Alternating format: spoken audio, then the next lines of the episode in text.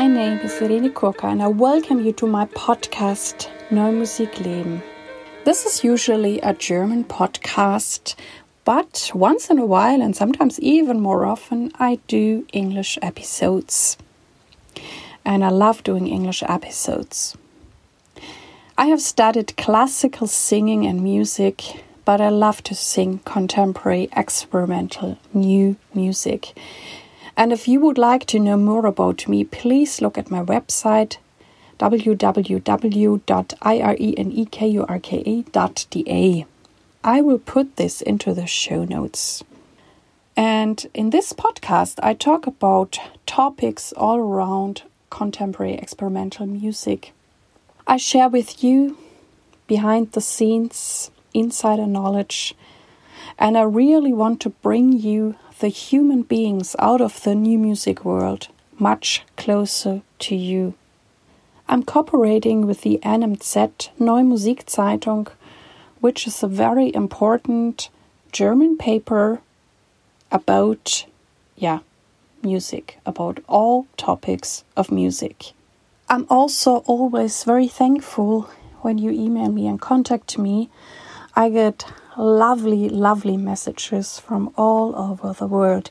And that makes me very happy and also motivates me to continue with this podcast. Now I have a little series for you because, well, last year I was supposed to travel to Great Britain and I love traveling to Great Britain. I was invited to sing in Oxford. And well, we all know what happened. COVID 19 came and all these things were cancelled.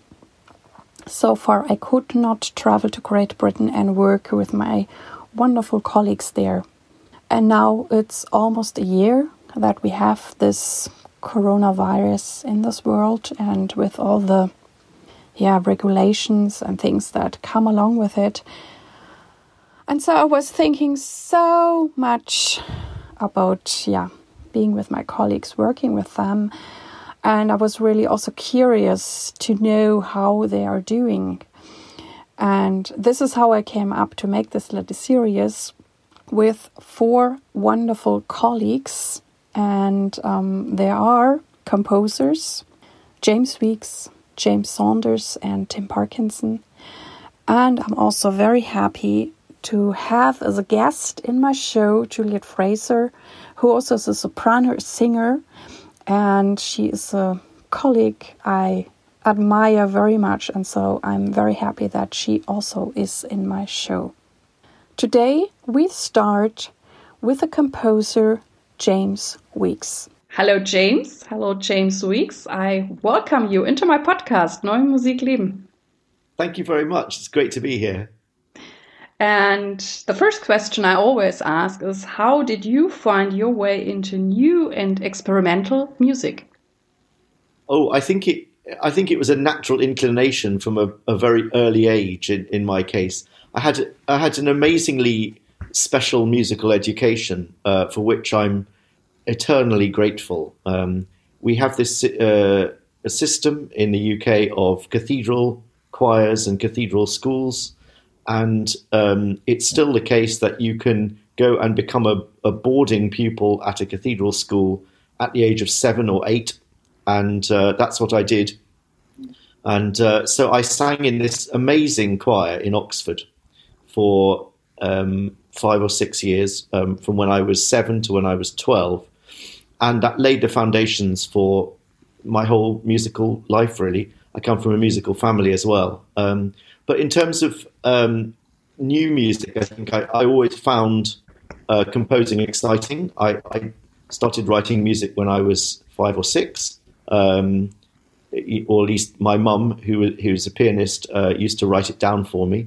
Um, but uh, and I wrote, yeah, I, I, wrote for my school orchestra and my school choir, and um, and I loved all the music that we performed that was was contemporary or at least 20th century, and and that just continued through my teens. You know, when when you have your sort of artistic and uh, um, personal awakening, and and one of my main awakenings was was to love contemporary music in a big way. So first I uh, uh, I played the organ, so I loved the music of Messiaen, uh, and I played a lot of that. And then um, uh, the, the father of a school friend of mine was a, is a famous music critic, and he used to invite me over to um, uh, to, to listen to his amazing CD collection, and he's to concerts of, of London Sinfonietta, playing the latest you know new music from from Europe and, and America. Um, I had a piano teacher who uh, encouraged this a lot as well, and um, and eventually, my school found me the perfect teacher, uh, who was Michael Finnissy. Um, and uh, I spent quite a lot of time in my late teens working with Michael. And after that, I never looked back. And at the same time, I had this sort of twin um, passion of conducting, uh, which I was also developing at the same time. So everything kind of went hand in hand, really. Um, and I, I knew from a really early age that that's what I wanted to be a, conduct, uh, a composer, rather. Um, and I just followed it through all the way. That's cool if it's so laid out for you. And um, I mean, it's also interesting you you then established a, a choir or a vocal ensemble Exaudi where you can bring all those talents together that you're composing, you're singing, and you're conducting. I mean, that's that's that's really great. And also, when I worked with you, you could always demonstrate things for me and i really appreciate that because that that helps so much. Um, i mean i don't expect that a composer has to sing it you know perfectly beautifully but you, sure. you get an idea if somebody can can demonstrate it and that that i always like that when working with you. I, I, I love being a performer and a composer um, at the same time. Uh, and uh, I know as a performer how reassuring it is, as you've just said, um, when the composer can come and uh, sing to you what they want. They can maybe, as you say, I mean, I've got. It's funny because all of my music making really came from being a singer. I, I think, um, but I, I, have a terrible voice and I can't sing nicely at all. So I was never going to be a um, a professional singer, but I got as close as I possibly could. I, I, as you say, I, I, started a vocal ensemble. Um, but yeah, w- when a composer comes to you and they, they, they can't sing a note of it and they can't explain the rhythm clearly or they can't seem to pitch in an interval, um, it's very uh, demoralizing, I think, for a performer because because you begin to wonder, you know, what their ear is and, and what their musicianship is, and it's um, so yeah. I mean, I love the fact that um, that you know one can have these dual roles and and and so on. Um, yeah, and you're right that um, the Exaudi, which is my vocal ensemble, um, allows me to uh, do all of the things that I love almost simultaneously. Um, and we uh, we don't always do pieces by me, of course. You know, we do all sorts of music, but um, but we have done quite a lot of my pieces, and and that's a, a, special pleasure and a special joy. Yeah, but uh, that you also can communicate differently than with the composers if you you know do other contemporary music. And I really like the sound of your ensemble, and we will definitely put also some links about it into the show notes. Um, what represents good new music for you? Oh wow! Well, I mean that is that is a very difficult question. Um, uh, well, it's definitely not something to do with a particular style. I think we can definitely say that um, uh, to begin with. Um, for me, uh, there has to be a, a, searching quality to the music, um, uh, an exploratory quality, so that um, uh, the music seems alive and, in a sense, uh, that the composer is not well, I mean, hopefully by the time you hear the music, the composer is sure, uh, you know, what what they're trying to to do. Um, but there's a, a, sense that in the process of, of listening, you're going on a journey and exploring something uh, something new and fresh. Um, so that's ex- extremely important to me, um, and I feel I've got a very um, strong antenna um, for music which is simply fitting into other people's styles or you know um, a conventional style. I'm not really interested in um, common practice. I'm not in, that interested in um, uh, composers who, who, who um, aren't trying to make those those quite courageous explorations into the unknown. Um, so uh, for me, uh, if that if music has that searching quality, that um, questing, e- exploring quality, I think that would be the first thing that, that I want to to hear. Also, for me, I think um, um, a quality of, of candor, um, by which I mean a sort of honesty or sincerity about the music, is very important. Um, it's difficult to explain exactly where that exists. Um, you know, I can't, I can't extract it from a piece of bottle and say, you know, sprinkle some sincerity onto your music um, and it'll sound great. That's not really work. It, it comes deeply from a personality um, and their outlook. Their, I mean, dare we even say morality as well? You know, it's a, an old-fashioned uh, concept, but so so I think these things uh, um, I instantly key into in a piece of music, and I'm I'm fascinated by. But the, you know, the surface and, and the subject matter of the music could be anything. I mean, you know, love all sorts of different things. And I know that you have been teaching for quite a while. You have a professorship, and so are those also the qualities you you support your students to bring out? Yeah, um, so I, have been teaching um, composers at university level uh, for a long time. Um, before uh, my current position in Durham University, I was teaching at the Guildhall um, School of Music and Drama in London, which is one of um, the main conservatoires in in London. Um, so I've done a lot of work with with people of age 18 to 25, um, and yeah, I mean yes, of course it is, but it, but of course there are there are lots of things you have to do for your um, students, and a lot of things that you that you have to um, help them to find for themselves. I mean, obviously, um, everything that they become as a composer, they have to find themselves. That's really really important. So you're not just imposing your idea of what music is on them. Um, I mean, in a kind of literal stylistic way. Um, and I've watched um, some very famous people um, at close quarters, famous composers um, on summer courses that you know Exaudi has tutored on. Um, I've watched them try to do exactly that. That they have said, "This is the future of music. you must write in my way. You must listen to everything I say, and you must follow that path." that is completely not my way uh, at all. Um, so you're you're trying to um, you're trying to, in a very basic level, I think there are certain um, types of skills which you can literally just teach them. Um, they're, they're, transferable skills. They're uh, they're they're technical as much as anything. Um, and they can either use them or, or discard them as they wish. But you know that that's a kind of specific thing which you can use as the sort of um, the basis of, of your day to day interactions with your with your students. Um, then you're trying to get them to think like a composer, um, to, to to make the kind of imaginative leaps that um, is are going to create interesting questions that they can then explore in music.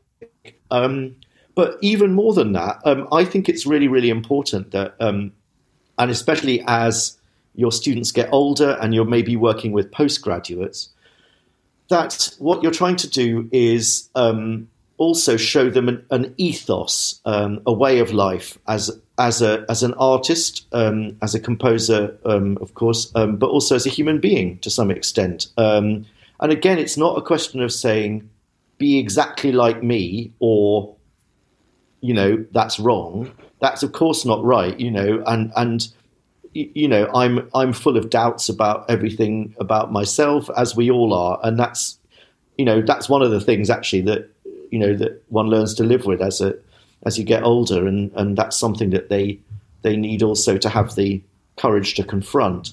But if you can be there for them as a kind of um, um, mentor um, as they go as they take their first steps in a very very holistic way i think that's very important and so it may not always be about the notes. It might also be about how to live you know how to how to get through from day to day how to deal with um, uh, you know structuring the time that you have to work or, or don't have to work. Um, uh, how to how your life ends up in your work. Um, and um, yeah so so I think it is a very holistic thing, um, uh, as well as a very specific and technical thing.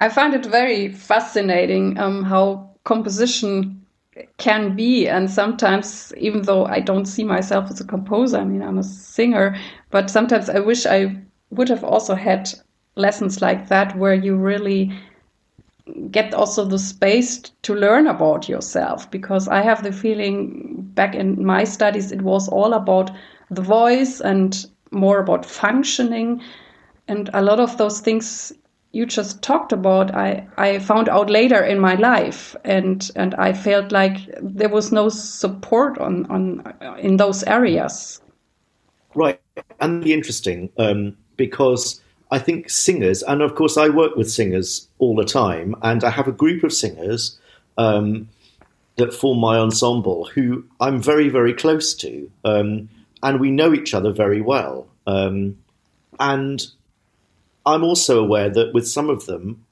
um, I am one of a number of people that they use as kind of mentors. Um, uh, we've never really talked about this, uh, you know, in, in the ensemble, but um, but obviously the fact that I constantly come back to them and give them more and more work, and you know, a, a certain sense of loyalty builds up between um, us, and um, I find myself sometimes having the sorts of conversations that you've just talked about with with them. Now, what strikes me about what you've just said is that um, singers, in particular, ought to be given the, this kind of uh, mentorship and help because uh, to to build your life and your career and indeed your income on something which is fundamentally quite well f- fundamentally a part of you to mm-hmm. begin with um, so it's, it's bodily and functionally a part of you um, it's incredibly closely allied to your sense of self um, and your your your self image your identity um, and it's also um, fragile and vulnerable as the body is. Um, so the mind is and the body is, you know, and they're all well, they're the same thing really, and the voice is all bound up in that. Um, and so if you go through your entire singing tuition without having any help with how to deal with your life as a singer, um, or, or, your identity as a singer, and your life being a singer, um, and all of those things. And I think that's, I mean, that's, that's shocking. I'm shocked to hear that you didn't have that support, and I'm sorry. Um, and I hope that, I mean, maybe it's the same now in conservatoires in, you know, in, in, in Europe and, and the UK and everywhere now. Maybe, maybe they still don't, but I do hope it's better. You know, I today. hope so too. I don't know. I, I talked also with some instrumentalists, yeah. and they also didn't have that. I yeah. mean, I don't know if it's changing well, now. I will maybe research on that. but yeah, my guess it would be really interesting to know, wouldn't it? My guess is that um, is that you know, in uh, my experience in conservatoires, is that there's an old guard of famous teachers who don't want to change anything, um, and that but that younger um, or just people who are more um, uh, au fait with this kind of zeitgeist, as we call it in English, um, uh, tend to um, be much more aware of these things. They're, mm-hmm. you know, they're they're much more aware of um, the importance of mind, body, and spirit, and mm-hmm. and um, you know what we constantly just refer to as mental health nowadays, mm-hmm. which is now expanded to mean you know general sort of feelings and and um, and morale for, mm. for life. So I just um, I just realized all that, uh, you know, doing this podcast, and when I have um, guests here who are like you teaching at a university level, and they tell me what they do, then I'm like. Whoa, that sounds so great! I didn't have that, and so I will really think on that. It's it's a great topic, and and and I mean, even now we are now in this Corona pandemic where it's even more important that you feel somehow good with yourself. Otherwise, you go crazy in those times. yeah, definitely. I mean, I think I think even the strongest amongst us are, are suffering from from time to time, um, just because it's going on and on and on and on. Um, and just as you think you've turned the corner and everything's going to be okay again, we get another lockdown, and and um, uh, so yeah, I don't think it's easy for anybody. Um, and new new difficulties arise the whole time. Uh, so yeah, no, it's, it's extraordinarily important, and um, no doubt other people have said as well that um, we are all super aware in in higher education now about our students' well-being, and uh, uh, although we don't, we're obviously not trained to to deal with it. We certainly are given strong pointers in in you know how to how to deal with the students that that's struggling, where to where to find help for them, um, how to how to deal with that. So um, yeah, it's it's becoming a bigger and bigger part of the the job, and you know there's there, there's always a bit of pushback, and uh, uh, when when you have to remember that students have to stand on their own two feet in the end, and um, they have to they have to strengthen themselves. There is an element of needing to toughen up. Um, but at the same time, we we live in difficult times. I mean, even without even without coronavirus, I think that you know the times are very difficult. They certainly are in the UK, um, and um, you know that um, I was just reading something this morning. Um, uh, a poet giving voice to this sense that we have in our age that um, that something is badly wrong. Um, you know, and the thing that we all know is badly wrong is the is the environment, the climate, um, the natural world, um, and you know, we're the. I think the underlying panic of our species, if you like, is that we we either secretly or not so secretly know that things are going badly and that um, the world as we know it, it isn't going to continue in this way for very much longer. I, you know, and, and even my own children, you know, who are nine and six, are going to face a very different um, future. Um, and yeah, there's there's this kind of underlying uncertainty, as if you know, as if we're we're suddenly aware that we're living on a not a, a solid ground, but a boat which is rocking quite. Uh, um, quite appreciably, um, and we, we, we don't feel balanced all the time. So it's interesting also that a lot of contemporary art, um, a lot of music that I'm coming across, and a lot of music that that I know you know and that we've collaborated on, um, the music of Wandelweiser and and associated composers, um, of which there are now hundreds. I would say, you know, I mean, it's a it, uh, and the reason um, the reason it's it, that that kind of work is so prevalent is that I think it responds to a very basic need of our time um, to find calm and space and a kind of meditative um, wholeness, um, which is not being provided elsewhere. And so um, the art of our time, I think, is in, intending more and more towards these things. Mm-hmm.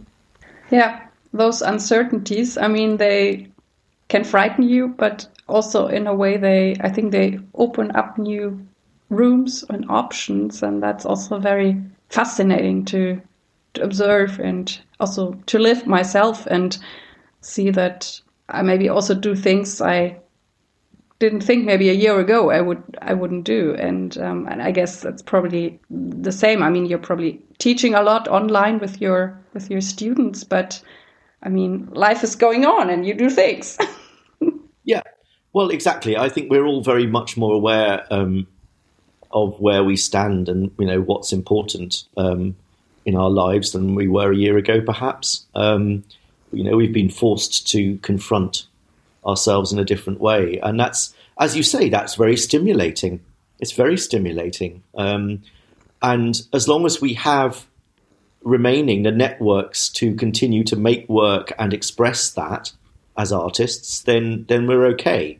You know, I mean, I, for example, have as a composer, the pandemic hasn't been too bad really because I've been able to catch up on pieces that I wanted to write, um, and I also I've also been able to you know record a CD recently of, of chamber music, which I've been you know we've been editing and I'm excited about, and that will come out in a in a month or 2 Mm-hmm. and and that you know that has sustained me. But I know that my you know my singer my singer colleagues, some of them who have a diverse career have been okay, but others who really rely on their identity as a as a singer um, have found it very difficult. Yes. Very difficult Yes, yes. because they don't have an outlet to express, um, you know, the new feelings that we all have at the moment. But I think you know, if we let it, and if you know, if if there's still money to, um, you know, to be found, so that we can actually put projects together, I think artists and composers and and performers have an incredibly important role to play in negotiating culture and society through the next um, through the next few years. Um, and we, you know, we need to be given um, the opportunity and space to do that. I think. Yeah. So I would like to know now, we go back to a different topic. Um, What are the qualities you most appreciate in the performers you work with? Oh well, um, I think, um, of course, I'd have to say open-mindedness. Um, I- imagination really is important. Um, uh, that you ca- there is a certain breed of performer I can't work with, and that that's the performer that says, "This is what I can do. This is what I know how to do. Um, I'm not up for learning anything new, uh, and um, I, I, in fact, I find it challenging, and and um, I don't like it, and I'm going to make life difficult." Um, uh, luckily, I don't come up across people like that very often because you know you spend your life avoiding people who are inimical to you and uh, and and looking for people who are friendly to your way of, of being. But um, but for example, last year I, I found myself in a room with a cellist who um, swore blind that there wasn't that, that it was impossible to play a seventh harmonic, a seventh partial um, on on an open G string. So it's a kind of flat G, uh, flat F natural, um, and uh, you know this is completely ordinary. It's totally standard for a um, contemporary music um, practice to, to you know to to not only know that the note exists, but also to be able to just find it straight away.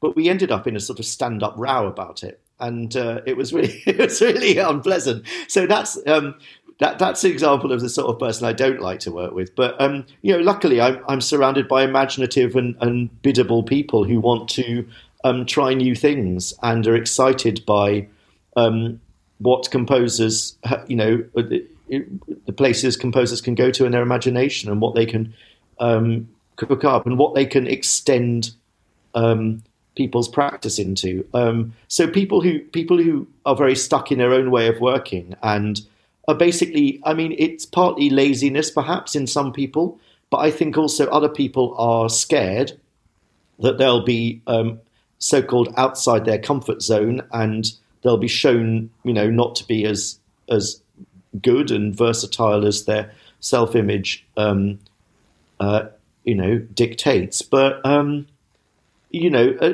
you you need people who aren't aren't um, brittle um, uh, like that, um, who who are, are flexible and confident in their in themselves. Um, and of course, they also have to be just absolutely super excellent musicians. Yes, certainly. yeah. Um, so, so you know, if if I want someone to sing a quarter tone, for example, you know, um, I, I want them to, as you did, you know, I want them to be able to go there and find it. Um, so, um, but having said that, having said that, Irena, um, I would say that um, uh, you know th- there are different situations, aren't there? Because you know when we worked together, um, I, it was as if we were extending your practice together somehow um, by finding you know the way to find new intervals and new ways of hearing. Um, and be, you know because you're a, a top class musician, um, you were able to do that. Um, but I've also worked quite a lot with amateur musicians, um, and I've been very, very aware of technical limitations, and I've had to work with them on that. Um, and um, but again, for me, I think the most important thing is that they're imaginative and mm. they, they're excited about new things. Yeah. Um, I mean, I think most people who are in the in this field love new things because I always like to try out new things and as you said, leave my comfort zone. I found that back then, the, the, the example you mentioned with quarter tones very um, interesting and helpful because you were then we, mentioned before you you can sing you have been singing and you recorded those intervals for me. And for me it was so helpful because for some reason i notice when i just hear those quarter tones like with the electronic sound I just hear it then I don't know, maybe more like a coloring and it's it's much harder to get, but when I really hear it by another human voice, it was so much easier to find it. And and I still find those quarter or mic- microtones uh, challenging. And I always I mean we talked about the two wonder what can we do that people can sing them more easily. Also in this Western world, maybe if you're used a lot to Indian or, or music like that, you're very used to those notes in between. And how did your discovery go with that? I mean, I, am sure you use it once in a while, and and um, and you hear them so well because your examples were so good and so helpful. I mean, yeah, I think um, it is it is getting used to the sounds. I think that's extremely important. Um, uh, and yeah, I mean, I've been thinking a lot, and I, I, one thing I would love to do if I could somehow find the research money to do this, I would love to set up a project um, to work on singers pitching just intonation. Um, Sounds great. That, yeah, Do it. that's, something, that's, something, I'm really interested in, and you know, there are some people around the world who are doing it um, and beginning to do it quite well, but it doesn't really seem to happen in an ensemble context very much. Um, and uh, I think it is just going into that world uh, and spending time there, so that you end up being able to do it basically intuitively. In other words, by ear. Um, and the people who, um, you know, the just intonation people um, in Berlin, um, for example, uh, mostly playing string instruments. Um, mm-hmm. Yes. Uh, you know, they spend ages tuning tuning intervals, um, and you know, you can get your electronic tuners out and and check whether you've got it right. But basically, you're listening to the, the, the beating and the purity of intervals under your ear. Um, so it's a different way of listening fundamentally, um, uh, or rather, it's a more nuanced way of listening perhaps than than we're used to. Um, and I think it's a great challenge for singers as well because um, you know if if one's singing early music, one should be able to sing um, quite clearly in Pythagorean tuning, in um, quarter comma mean tone, or at least to, to sing along with uh, a keyboard tuned in quarter comma mean tone, uh, uh, and to understand the difference between those things, and also to have spent time tuning, you know, perfect triads and and perfect fifths as well, depending on the on the repertoire. Um, and even that, and even for singers who do this music all the time, even that is a bit of unknown territory you know, this is not part of, we're going back to the whole vocal training um, question, it's not part of most people's vocal training. And it's, it, it's a bit crazy, I think. So, um, so yeah, this, there's a whole world of, um, of new research and teaching into how to, how to do this and how to achieve it, which, which needs to be done. Because um, otherwise, I think composers are going to leave singers behind. Mm-hmm. Um, because so many composers now, not all, obviously, but I mean, so many composers are interested in um, clear distinctions between micro intervals, and um, we don't yet have um, loads and loads of singers around who are who are confident with it. Mm-hmm. Um, in any way, you know, even even in the most basic ways. Um, and this is, you know, it's not their fault. It's just because we need to catch up. I think mm-hmm, um, mm-hmm. this yeah. is something that I dream about, but um, as yet, I haven't I haven't worked out the way to uh, get all the money that would be required. Hey, I keep my fingers crossed. I mean, I, I, I know then when I can sing with an instrument to place it. I mean, I I think that's the talent of a singer. I can sing anything that's around me, whatever weird tuning it is, or if it's how you said in in yep. pure triads or whatever. But to really find it in my brain or whatever in my system for myself, uh, that's uh, very very sure. hard. And that's and because I, that's because we need a, a theoretical concept in our mind in order to be able to to pitch things. You know, I mean, people people couldn't just pluck sixths and sevenths out of the air until you know we'd invented a stave and a, a you know and a way of um, representing it visually and a way of theorizing it um, you know with you know scale theory mm. or, or, or tonal theory. Um, so that so that you can do these things. And um, uh, and that's where that's where we just haven't got anywhere with it yet. Um, so there's some there's some exciting work to be done, and mm-hmm. I guess people are doing it, which I don't know about, but maybe not on much of a scale yet. So um, let's. So do, let's do you hope, have a you certain know, way how you how you practice it with Exaudi when you have those quarter tones? No. Okay. No, no, I, not no, not really, and I be, and that's really because we haven't um, we haven't yet um, dealt with music which requires us to to, to work in that way. Um, partly because I think composers who are interested in writing that kind of music, for example, Catherine Lamb, mm-hmm. um, haven't yet haven't yet written big vocal ensemble pieces. Um, there's a big piece by Marc Sabat, which he wrote for Ekmeles ensemble, um, which they do a really brilliant job. I mean, completely brilliant. And the same ensemble, um, which is based in New York, also performed a piece of mine, which was written in fifth tones. Mm. Um, so, you know, based on a kind of um, extended vocabulary of the 16th century composer Vicentino. Um, and they performed that, and again, they did a really good job. Um, but, you know, I was there for the rehearsals, and there's no question that we are all feeling our way.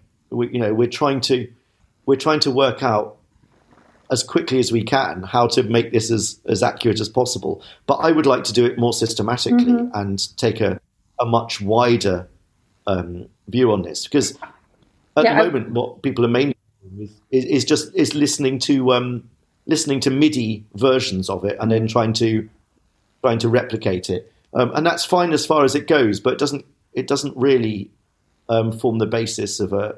No, I um, don't feel very happy with it either, and and um, I, I really wish we could do something more about it because I also when when I hear it or I hear microtones by instruments, I I love that sound, and so I'm somehow disappointed with myself that I cannot do them as well, or sometimes I get frustrated, and um, I really hope we get further on that.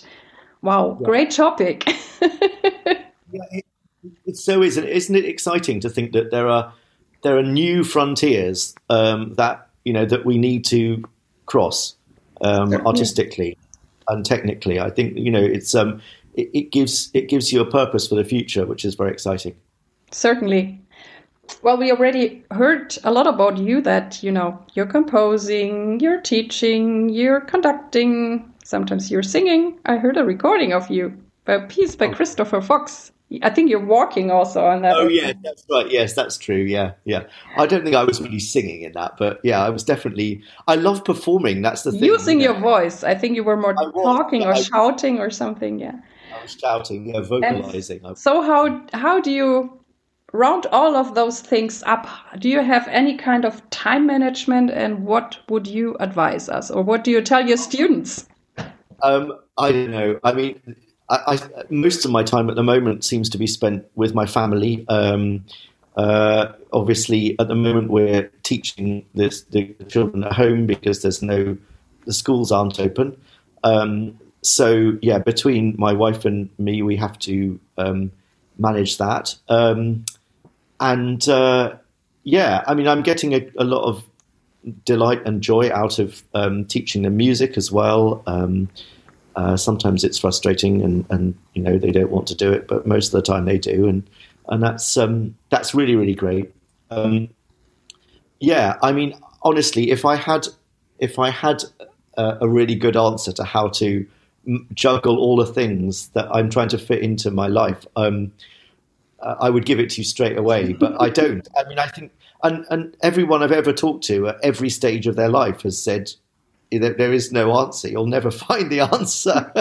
um, um, yeah, I'm lucky to have a job which allows me to take sabbaticals every um, two and a bit years. So, uh, uh, right at this moment, I'm um, on sabbatical, so I'm writing music. I'm catching up with writing that I haven't been able to do.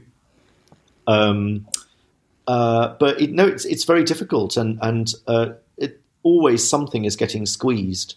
Um, and I just hope that I, you know, I sort of get to the end of a a period, a year or something, and think, well, I managed to do some of this and some of that and some of the other, and, um, and that's all I can hope for, really. Um, but um, yeah, also maybe not to be too prescriptive about what is going to bring you satisfaction and pleasure and joy as well, um, and be prepared to find it in unexpected places.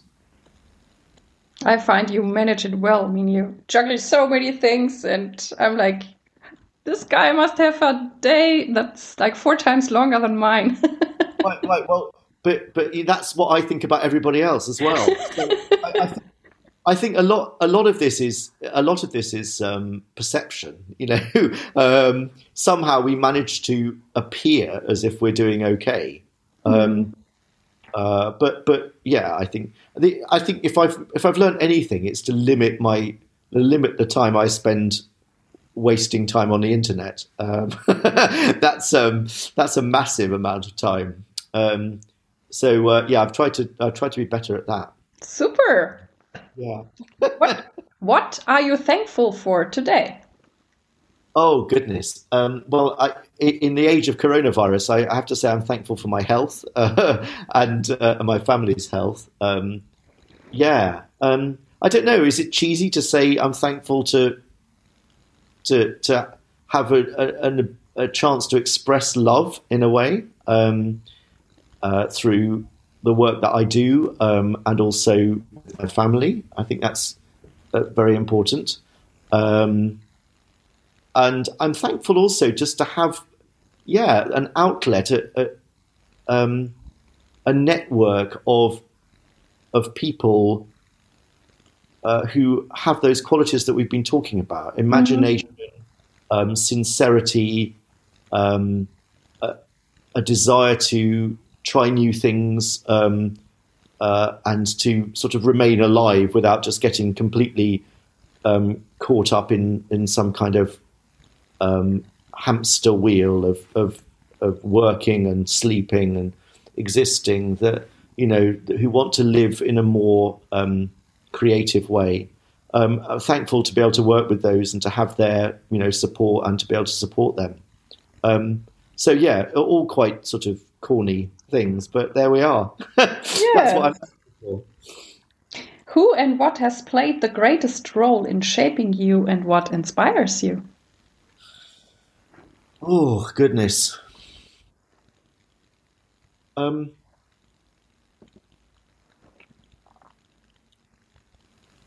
I don't know. I, what has shaped me? I, I think I think I think music really, and all, all of the experiences that I've had um, from the very earliest times that I referred to earlier. Um, yeah, I think I, I mean I, I really I really think of myself as a musician um, to my fingertips, um, and that's and that's something that I'm I I'm also very grateful for. You know, to to to, um, to go back to your previous question, I remember you know when I was at school, um, other my friends, other students, you know, um, they didn't know what they were going to do with their lives, um, and to some extent, I envied them, but they also massively envied me because it was as if I had a sort of vocation. Um, and I just I knew I was I knew this is what I was going to do. Um, so yeah, various people have shaped me along the way um, in uh, uh, in particular ways, um, various experiences.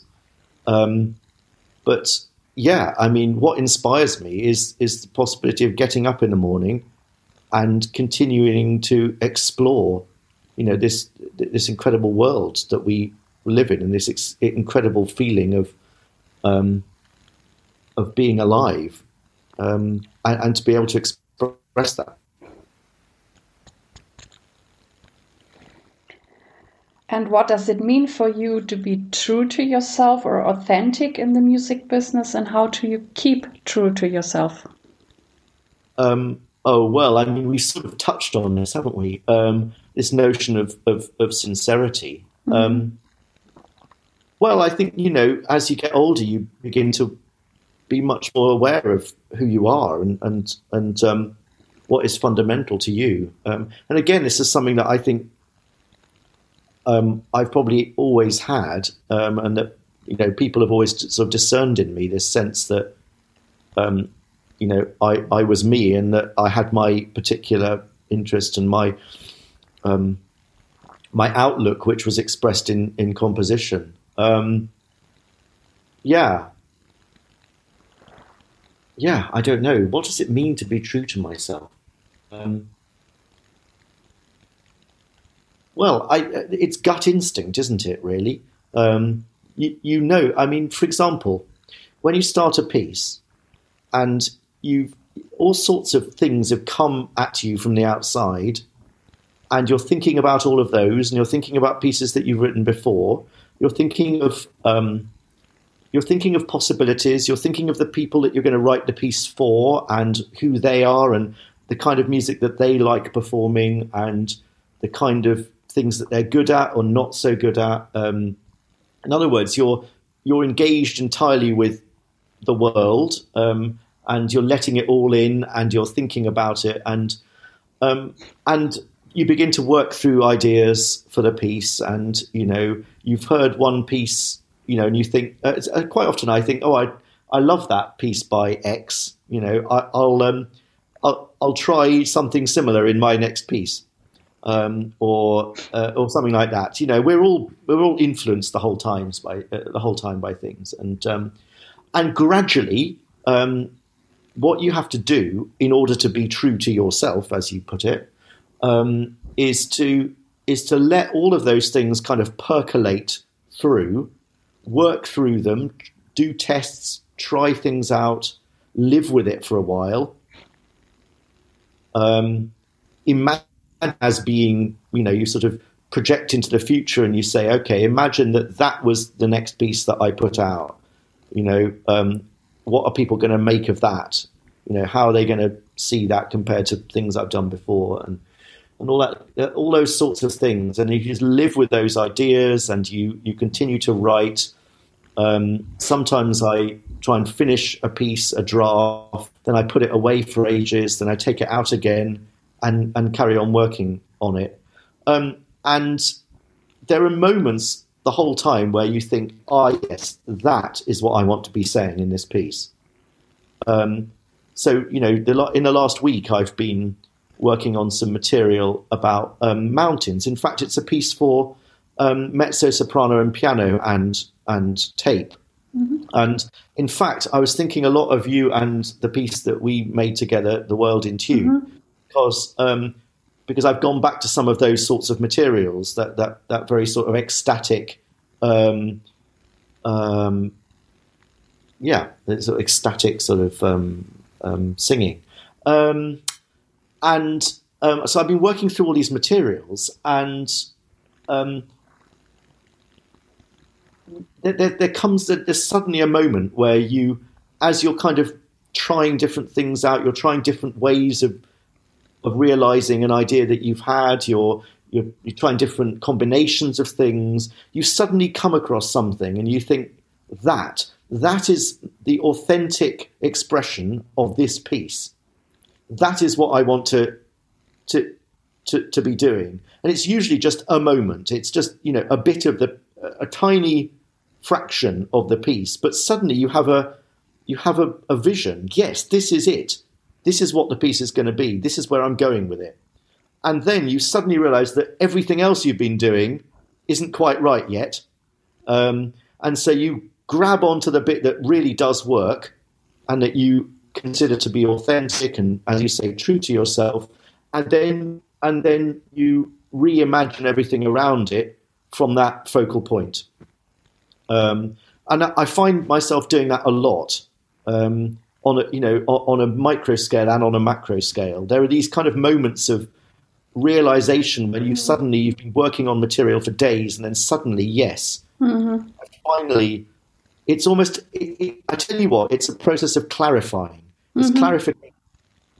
Yeah, everything is obscure to begin with. Like I said, in all these things coming in from made, and you don't really know what you're doing, and and and nothing is in, nothing is quite settled in you yet, and then eventually you just you keep working and you live with it, and eventually you arrive at a clarified version of what you're trying to do, and then you know, you just know mm-hmm. that that's I know exactly what you mean. I mean, in whatever I do. Um, what does success mean for you? Oh, um, well, finding those moments, writing them down, uh, not ruining a piece, um, and getting getting people to play it really nicely or sing it really nicely. um, uh, yeah, just I mean, I listened to my this CD that's going to come out the other day. Uh, uh it's going to come out in a few months, and I um, the um, the record label um, owner sent me a you know a, um, the finished sort of pre-master, and I listened through to it, and um, and that to me that was the best moment because you know it had been a very very hard road, but we'd finally got somewhere that I was completely happy with, and I could listen to it and think, yeah, that is that is me, and um, it's done. So, um, so you'll notice I haven't said anything about you know great career and you know massive massive um, uh, sort of fame and fortune. Um, I don't. I'm less and less bothered with that. Um, I think that's probably kind of normal for everybody, isn't it? As they get older, um, all I want to do is to continue to have the chance to make this to make work with people, mm-hmm. and not just my own work either. But you know, I want to I want to commission and record work by other people um, with Exaudi.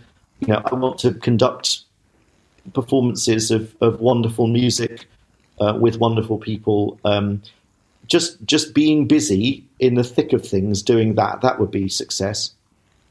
Hmm. And is there anything that drives you forward, or do you have a kind of a vision? Um, I think I, I think I'm just naturally driven.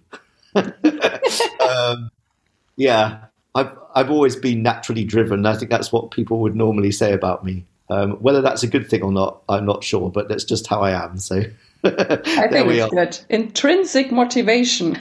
yeah, absolutely it, it, just, it just, yeah, it's just a way of being, and mm. um, I'm thankful for that. That's another thing I'm thankful for. um, that uh, that it just comes naturally. Well, we are already at the last question, and that is which tip would you like to give young artists? Oh, gosh. Um, oh, I'd just say keep going. Um, yeah, I mean, all of the things that we've talked about, the values, the values behind what we're doing, just keep going, keep going. Don't be, don't be dissuaded. Don't be disheartened. Um, don't think that what you're doing is is pointless. Um, uh, because I think I think real artists have to have to can, have to keep going. Mm-hmm. Uh, um, because it's it's their entire world. It's their value system. It's their it's what makes them happy.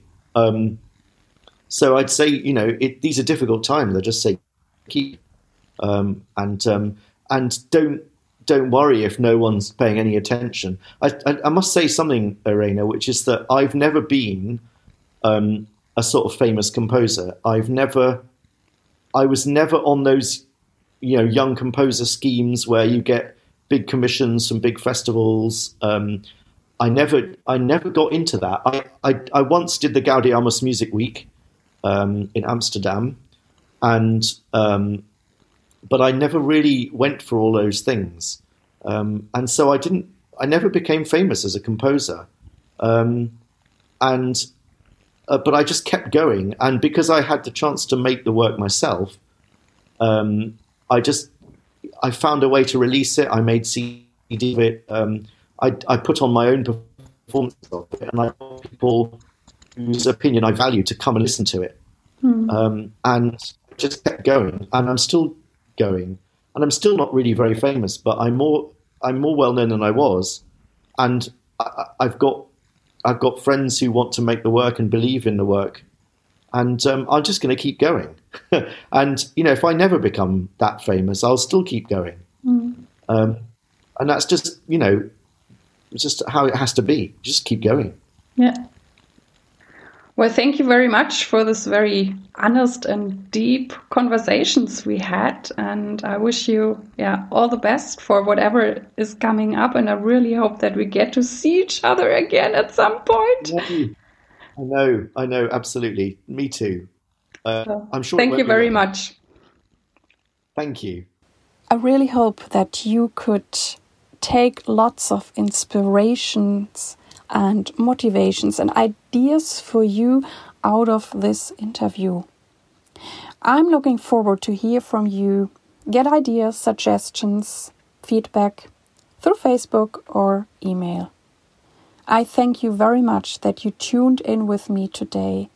I hope that you liked it, and I also hope that this episode has inspired you.